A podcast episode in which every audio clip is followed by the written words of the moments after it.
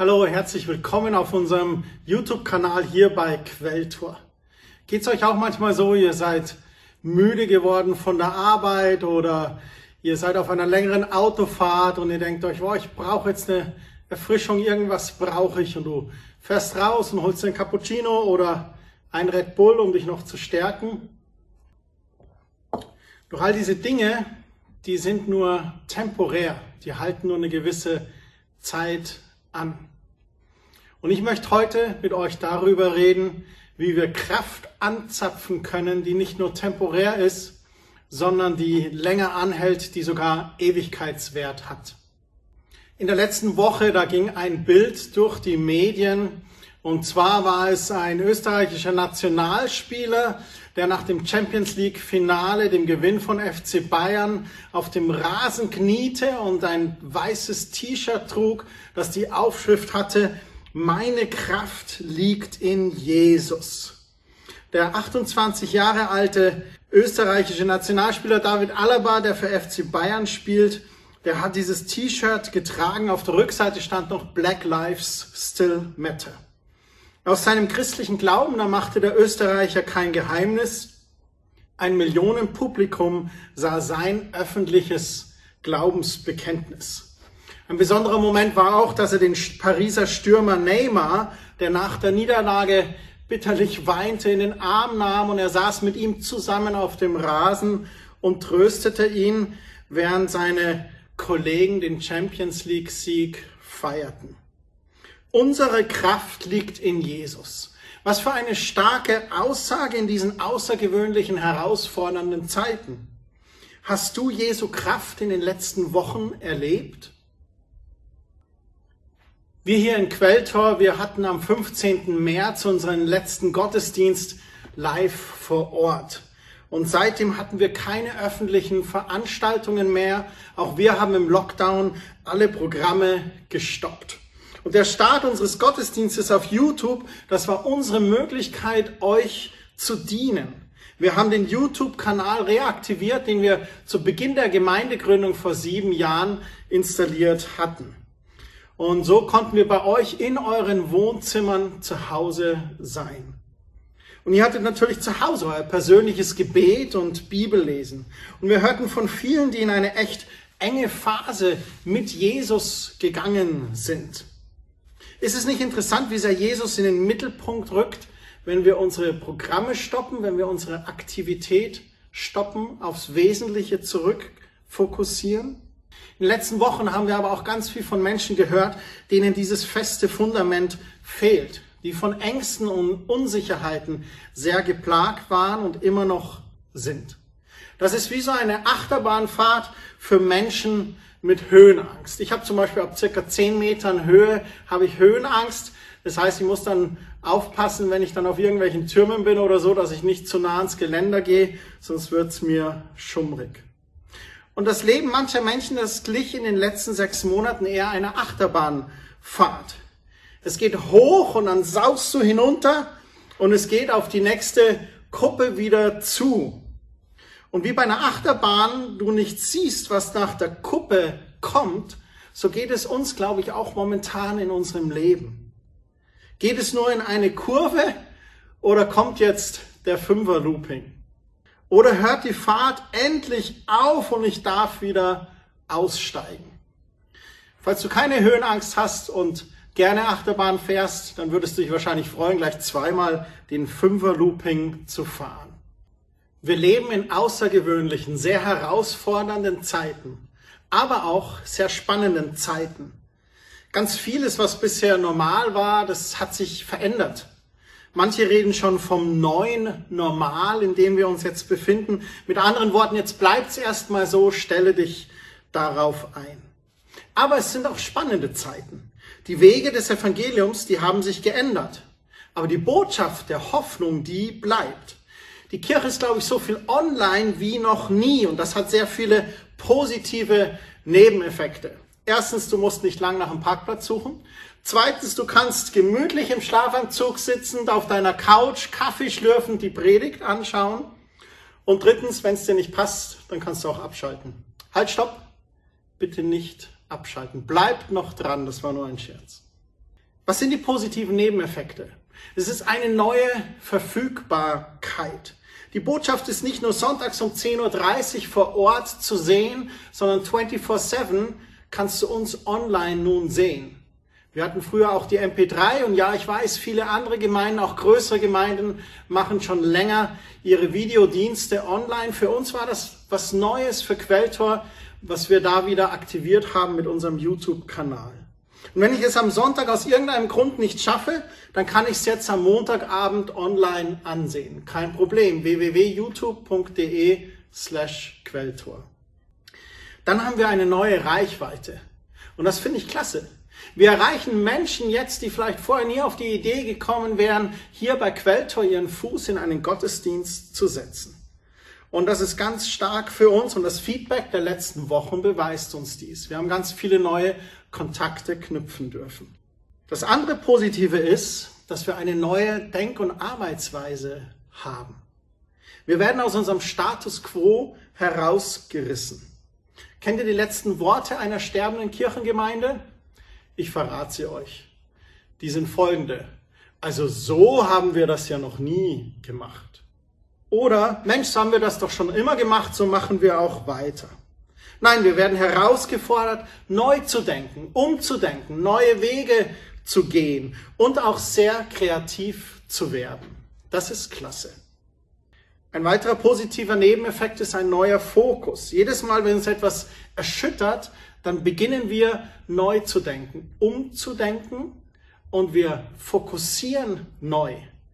Was im Vordergrund eigentlich war und unwichtig ist, rückt auf einmal in den Hintergrund. Und das, was wir im Hintergrund ein bisschen vergessen haben, was aber eigentlich wichtig ist, das fokussieren wir neu in den Vordergrund. Wir beginnen Unwichtiges abzuschneiden und Wichtiges rückt wieder in den Vordergrund. Aber was ist das Außergewöhnliche, das Herausfordernde dabei?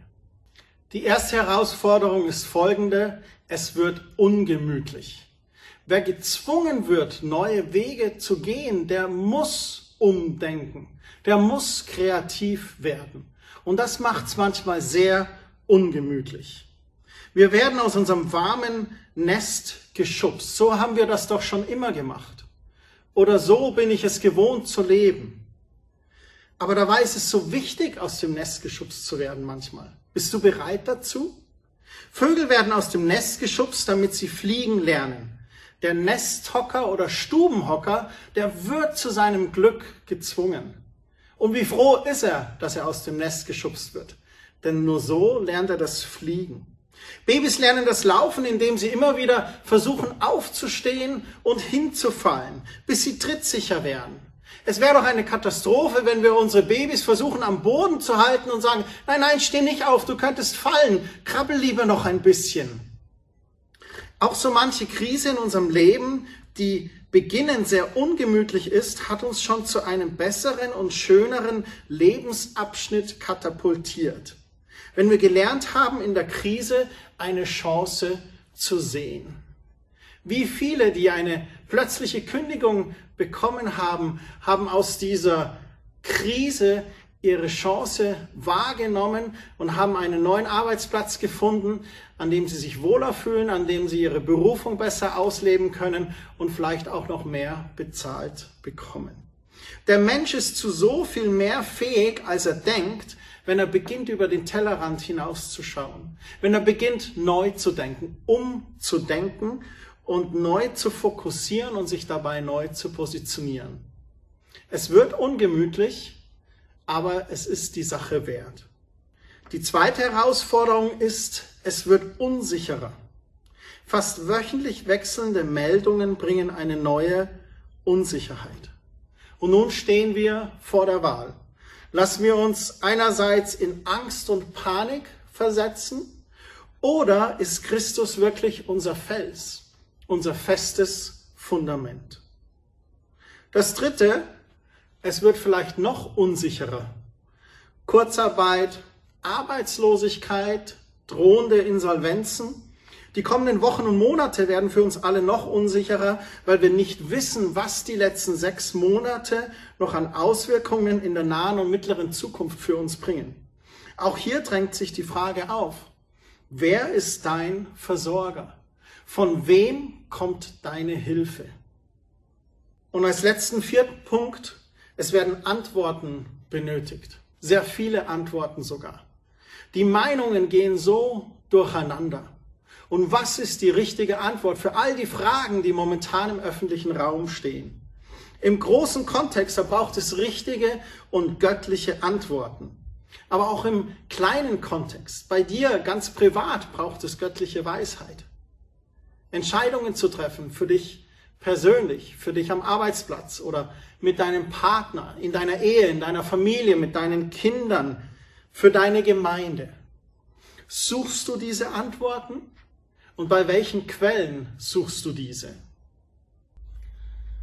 Bei all diesen Punkten möchte ich euch eins ganz zuversichtlich zusprechen. Jesus ist in all dem mittendrin dabei. Ich möchte Jesus selbst zitieren aus dem Johannesevangelium Kapitel 16, Vers 33. Da heißt es, ich habe euch das alles gesagt, damit ihr in mir Frieden habt. In der Welt, da werdet ihr hart bedrängt, doch ihr braucht euch nicht zu fürchten. Ich habe die Welt besiegt. Jesus sagt uns hier, dass es in dieser Welt hart zugeht. In einer anderen Übersetzung der Hoffnung für alle, da heißt es, ihr werdet Angst haben in der Welt. Er macht kein rosarotes Bild. Er redet Klartext mit uns, dass es herausfordernd ist, dass es ungewöhnlich sein wird. Außergewöhnlich, angsteinflößend und vielleicht sogar unsicher. Aber er sagt auch, fürchte dich nicht. Und das möchte ich dir auch sagen. Fürchte dich nicht. Wenn du Ängste hast, wenn du Sorgen hast, dann möchte ich dich bitten, Philippa Kapitel 4, die Verse 7 bis 9 zu lesen. Da schreibt Paulus im Philipperbrief, dass wir uns keine Sorgen machen sollen, sondern all unsere Sorgen, all unsere Ängste sollen wir auf Gott werfen, die vor ihn bringen. Wir sollen ihn darum bitten, dass er sie uns abnimmt und ihm danken. Und dann heißt es, dass Gottes Friede im Tausch gegen unsere Angst geschenkt wird. Das heißt, ich tausche meine Ängste und Sorgen ein und er gibt mir dafür seinen Frieden, in dem ich ruhen darf. Und es heißt sogar, dass dann dieser Friede unsere Herzen regiert und auch in unseren Gedanken sein wird. Das ist der Ort, wo oft so dieses Kopfkino abläuft. Was wäre, wenn oder was ist mit der zweiten Welle? Wann wird es kommen? All diese Gedanken, all diese Sorgen, die dürfen wir bei Gott im Gebet abgeben und er schenkt uns seinen Frieden, auch seine Zuversicht. Und dann sagt Paulus noch, haltet an der Botschaft fest. Mit anderen Worten, richtet euch nach Gottes Werten. Lebt nach meinem Vorbild, sagt Paulus hier von, euch, von sich. Und dann wird Gott bei euch sein und euch seinen Frieden schenken. Mit anderen Worten, schaut auf das, was Gott euch geschenkt hat. Lebt ein Gott wohlgefälliges Leben wirft eure Sorgen auf den Herrn und sein Friede wird euch bewahren. Und dann sagt Jesus aber auch noch, ich habe die Welt besiegt.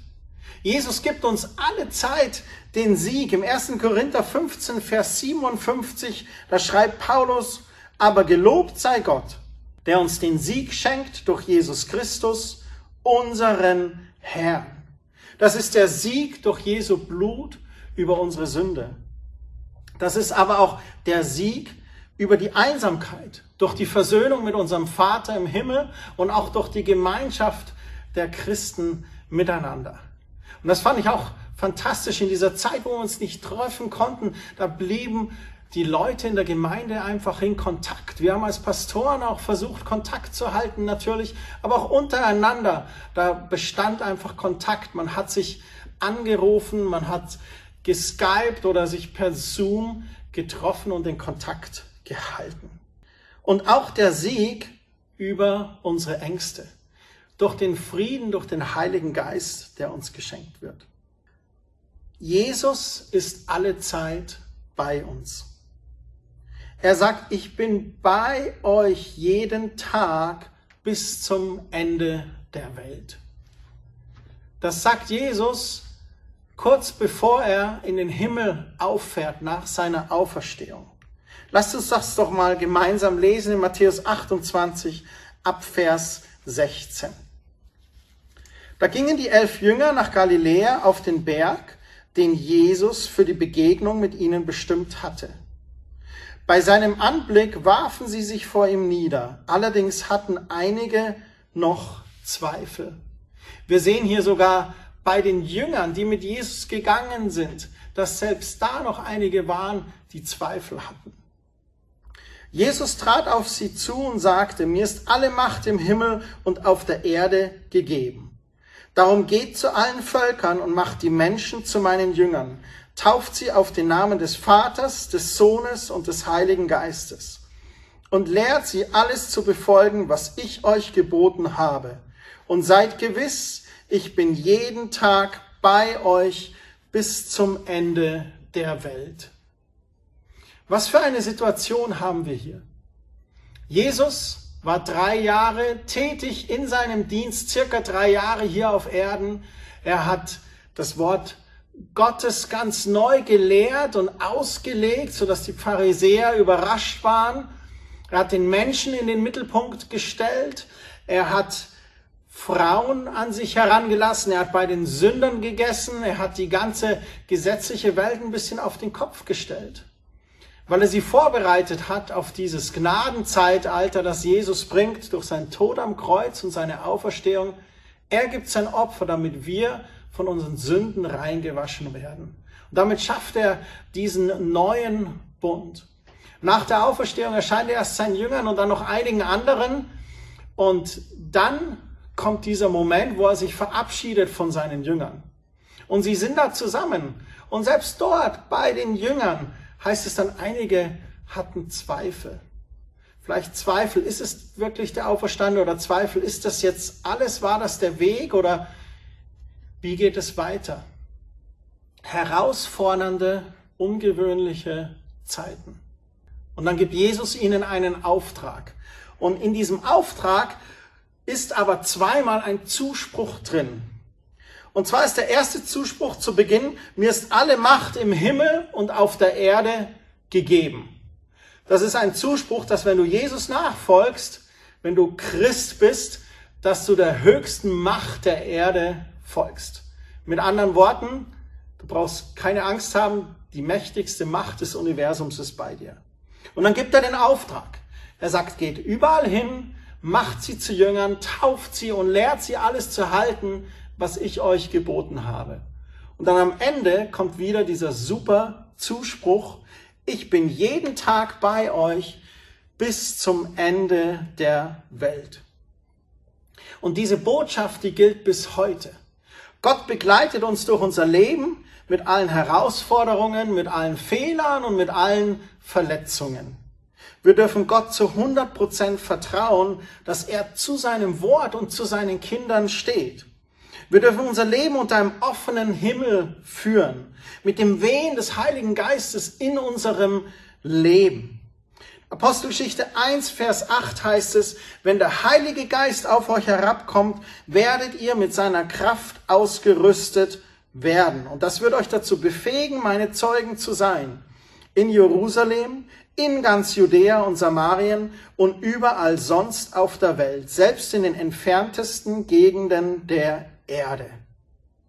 Wir brauchen diese Kraft des Heiligen Geistes in unserem Leben. Kraft, um den Alltag zu bestehen.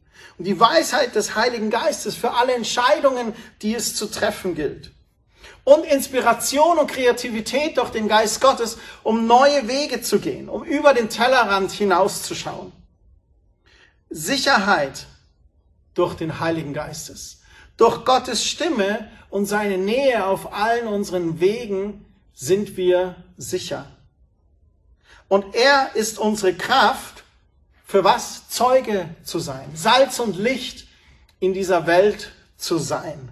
Und er zählt da auf. Er fängt an mit Jerusalem und dann Jerusalem in Judäa und Judäa, was in Samarien liegt und überall sonst auf der Welt, selbst in den entferntesten Gegenden der Erde. Möge die Kraft Gottes mit uns sein in diesen herausfordernden, außergewöhnlichen Zeiten. Was heißt das mit anderen Worten? Das bedeutet für mich, dass der Heilige Geist dein Red Bull sein möchte oder dein Koffein. Dass wenn dir die Kraft ausgeht und die Kraft fehlst, dass du andockst beim Geist Gottes. Weil Jesus hat er gesagt, er wird alle Zeit bei uns sein. Und wie tut er dies?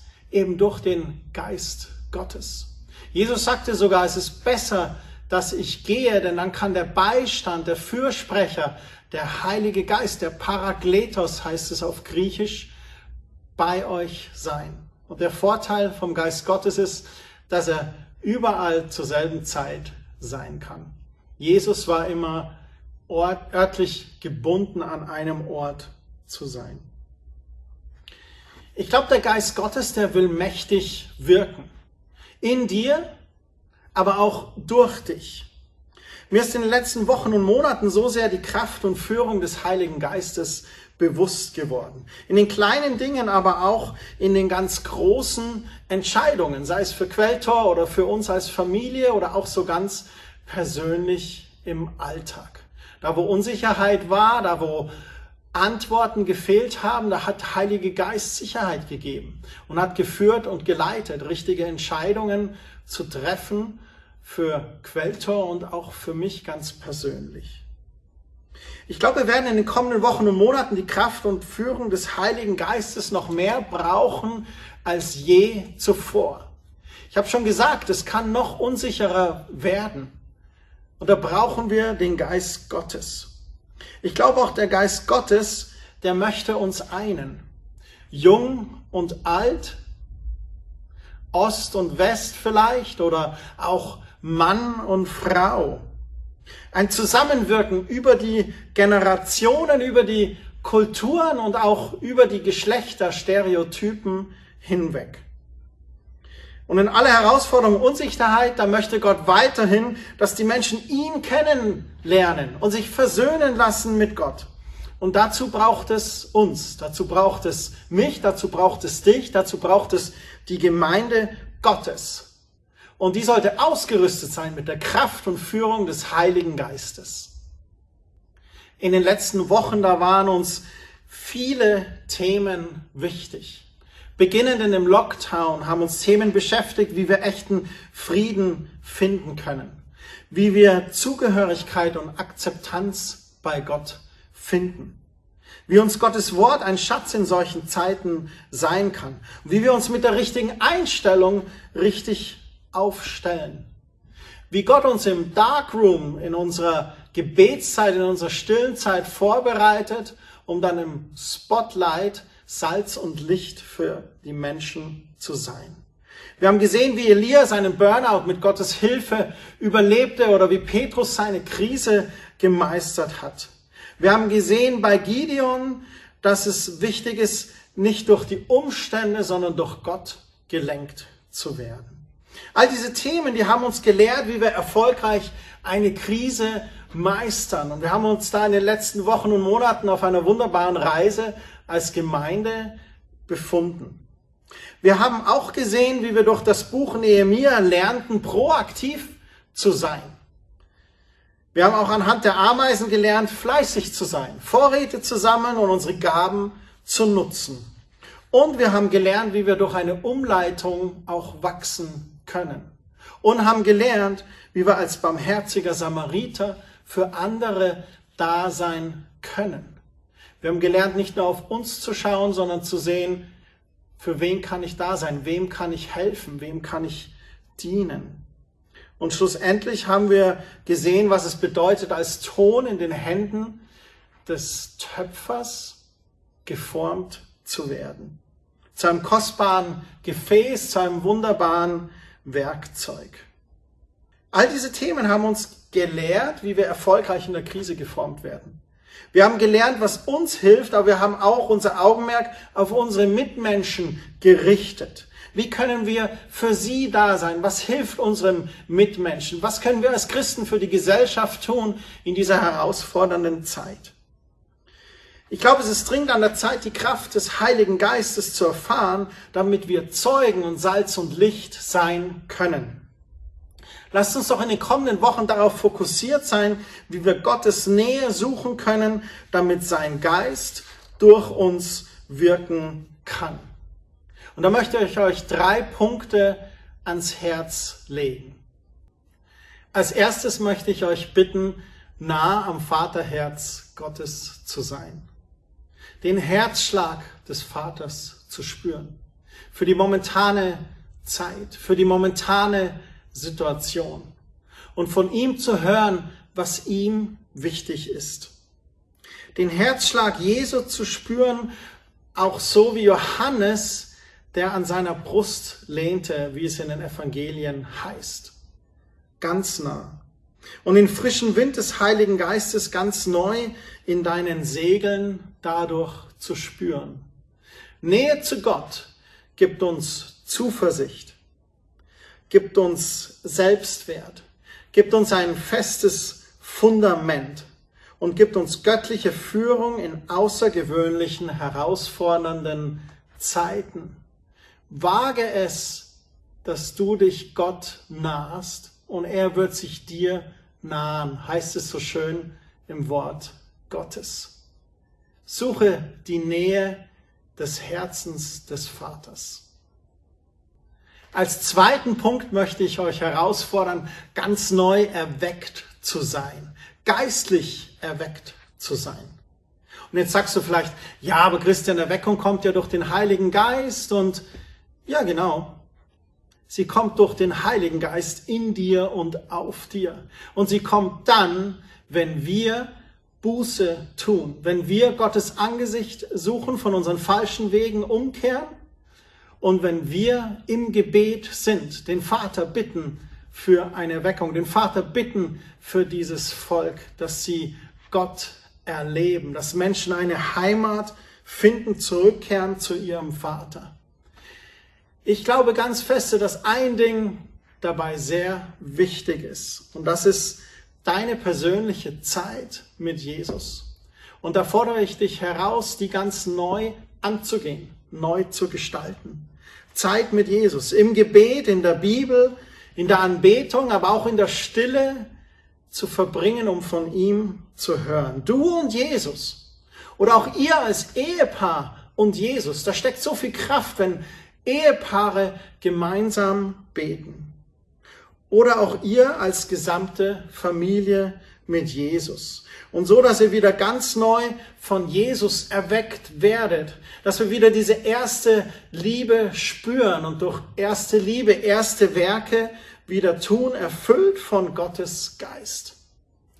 Ich bin immer wieder erinnert an ein Seminar von Johannes Braun, das heißt erweckter Lebensstil. Und er bezeichnet den erweckten Lebensstil mit den zwei Achsen des Kreuzes. Er sagt, diese vertikale Achse, das ist die Liebesbeziehung Gottes zu uns. Das ist der Bund, den Jesus geschaffen hat, diesen Weg zum Vater, den er wieder überbrückt hat.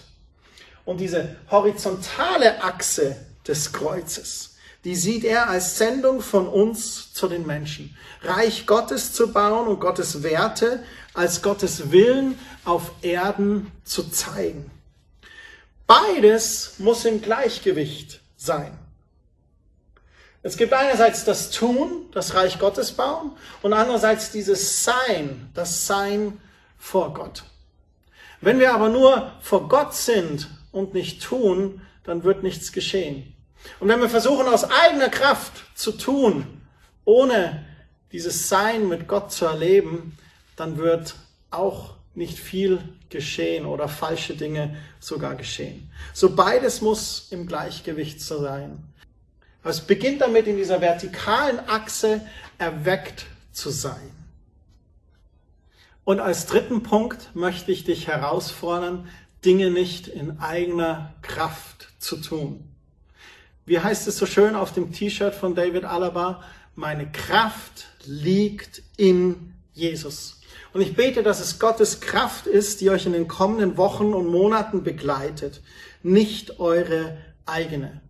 In Matthäus Kapitel 7, da gibt es ein ganz kurzes Zeugnis, das darüber handelt, ob man sein Haus auf felsigem Boden oder auf Sand gebaut hat. Und dann kommt das Beispiel, dass wenn ein Wolkenbruch herniedergeht und die Wassermassen kommen, dass dann das Haus, das auf sandigen Bogen steht, dass das hinweggeschwemmt wird. Aber das Haus, das feste auf dem Fels steht, auf felsigem Boden gebaut ist, dass das den Sturm übersteht. Und dann sagt Jesus, jeder, der meine Worte hört und danach handelt, der gleicht einem klugen Mann, der sein Haus auf felsigen Grund gebaut hat. Und da möchte ich herausfordern, auf festem Fundament zu stehen auf dem Fels zu stehen. Jesus ist der Eckstein, der Fels, das feste Fundament. Und deine Kraft liegt in Jesus. Deine Kraft liegt nicht in deinen eigenen Errungenschaften oder in dem Bizeps, den du pumpst im Fitnesscenter oder in all dem Geld, das du vielleicht hast. Nein, deine Kraft, deine Hauptressource, die liegt in Jesus. Willst du den Sturm überstehen?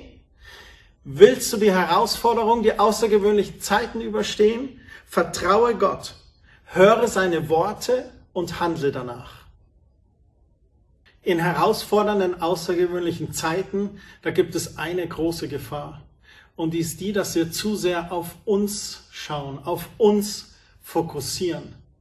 Weil wir ja gerade in der Krise stecken. Uns geht's ja gerade schlecht.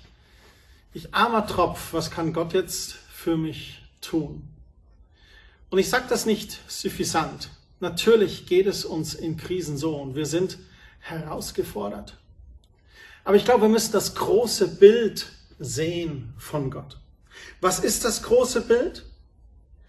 Wenn du Gott kennenlernst, dann erfährst du von seiner Liebe und von seiner Gnade. Wenn du dich bekehrst, dich hinwendest zu Jesus, dann wirst du erst einmal diese Vergebung spüren und erfahren. Und das tut so gut, wenn die Last von den Schultern weicht. Wenn du all deine Scham bei Gott lassen kannst und der dich wiederherstellt als Sohn und Tochter Gottes und wenn er auch all deine Ängste dir abnimmt und wenn seine Liebe und sein Frieden dir Fundament sind. Du darfst als Nachfolger Jesu genesen. Du darfst Vergebung erfahren, Heilung erfahren, Verletzungen verarbeiten und du darfst Selbstwert und neue Zuversicht erleben und auch das Handeln Gottes. Gott beantwortet deine Gebete. Und dann bist du beauftragt von Gott, dieses Gnadengeschenk weiter in der Welt zu verteilen. Die Bibel fordert uns heraus. Jesus fordert uns heraus. Wir dürfen Zeuge sein, Salz und Licht. Du gibst den Menschen die Würze Gottes, den Geschmack Gottes in ihr Leben, deswegen Salz. Und du bist hilfreich, jemandem das Licht am Ende des Tunnels zu zeigen. Du hilfst deinen Mitmenschen heraus aus der Finsternis in die Arme des Vaters zu kommen. Und die Bibel beschreibt unseren Schöpfer als Vater des Lichts, bei dem keine Veränderung, kein Wechsel ist, der sich nie verändert. Gestern, heute und derselbe ist er in Ewigkeit voller Gnade, voller Liebe und voller Licht. Mein Gebet heute ist, dass du gemeinsam mit mir sagen kannst, meine Kraft liegt in Jesus. Meine Kraft liegt in Jesus. Und mein Gebet heute ist, dass deine stille Zeit bei Gott so erfüllt ist, dass du vollkommen erweckt durch diese Welt gehst. Lass uns zusammen beten. Jesus, wir danken dir, dass wir so viel erleben durften in den letzten Wochen und Monaten. Danke für die Reise, auf die du uns genommen hast durch dein Wort und auch durch die Situation, die wir gerade hier weltweit erleben. Und es ist nicht immer schön, es ist ungemütlich, es ist unsicher. Aber du bist bei uns, du lässt uns nicht allein. Alle Zeit bist du bei uns. Und wir danken dir für ein neues Umdenken, ein neues Fokussieren, ein neues Positionieren und vor allem danken wir dir für die Kraft des Heiligen Geistes, die du uns gegeben hast.